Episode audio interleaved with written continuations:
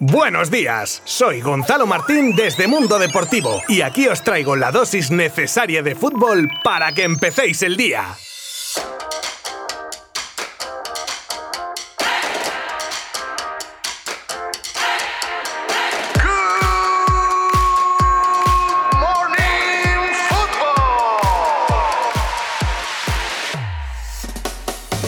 ¿Qué queríais fútbol? Pues ahí van tres tazas, como los tres partidos que se jugaron ayer con estos resultados. Finlandia 0, Rusia 1, Turquía 0, Gales 2 e Italia 3, Suiza 0. En el primer partido que se disputaba ayer, Rusia sumaba su primera victoria del torneo que aunque por lo mínimo es una victoria y les vale para empatar con Finlandia y Bélgica, aunque este último solo con un partido jugado. En este grupo, Dinamarca aún no se ha estrenado. Marcaba Miranchuk en el 47 con un gran zurdazo que entraba por toda la escuadra. Nos pasamos ahora a la victoria de una Gales liderada por un Gareth Bale que acababa el partido con dos asistencias y un penalti provocado, que aunque lo mandó al tercer anfiteatro, no empañó este fallo su buen partido. Turquía dio la cara, pero no tuvieron su día y acabaron rindiéndose ante Gales para ocupar la última posición de su grupo. Marcaron para los galeses Ramsey y Roberts. Y en el último partido disputado ayer, Italia que vencía con contundencia a Suiza por tres goles a cero, siendo su vigésimo novena victoria consecutiva, lo que le convierte en la primera selección clasificada para octavos, dejando una sensación de que podría llegar muy lejos en esta Euro, en un partido en el que estuvo liderada por Locatelli con un doblete y por Inmóvil que marcaba en el 89 para cerrar el partido. En cuanto a Suiza, estuvo dominada en todo momento y se la jugará en la última jornada contra Turquía. Y hoy se juegan los Ucrania-Macedonia a las 3 de la tarde hora española, el Dinamarca-Bélgica a las 6 y cierran el día de hoy Países Bajos y Austria a partir de las 9 de la noche y en directo todo lo que pase en estos partidos lo podréis seguir desde nuestra página web.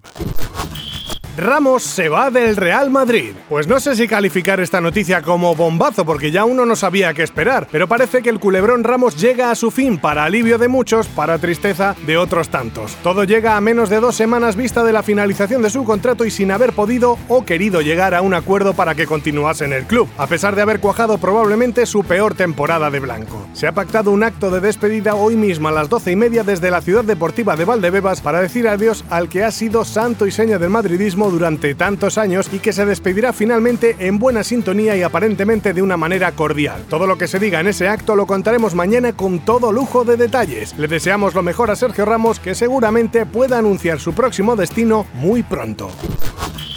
Depay muy cerca del Barça. Memphis Depay cada vez está más cerca de ser jugador del Fútbol Club Barcelona y no ha podido ser más claro con sus declaraciones en las que ha dicho: "Todo el mundo sabe que llevo un tiempo vinculado al Barça y quiero jugar para Ronald Koeman. Esperen y luego llegarán las noticias. Todo el mundo sabe que hay conversaciones y creo que pronto tendremos noticias en ese sentido. Hay que esperar, pero diría que en breve podremos saber algo definitivo." Bueno, pues más claro agua, ¿no?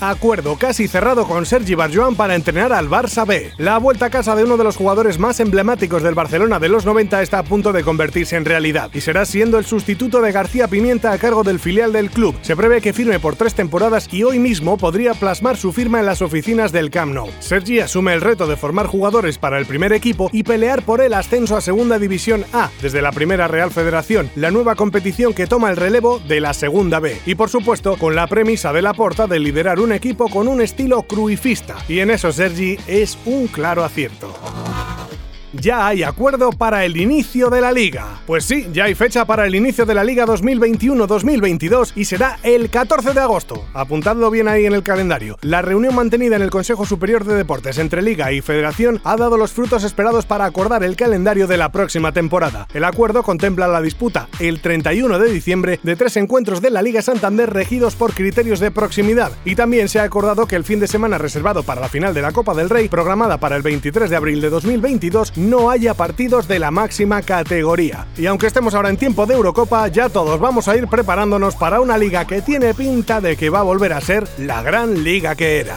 Hasta mañana. Mundo Deportivo te ha ofrecido Good Morning Football, la dosis necesaria de fútbol para comenzar el día.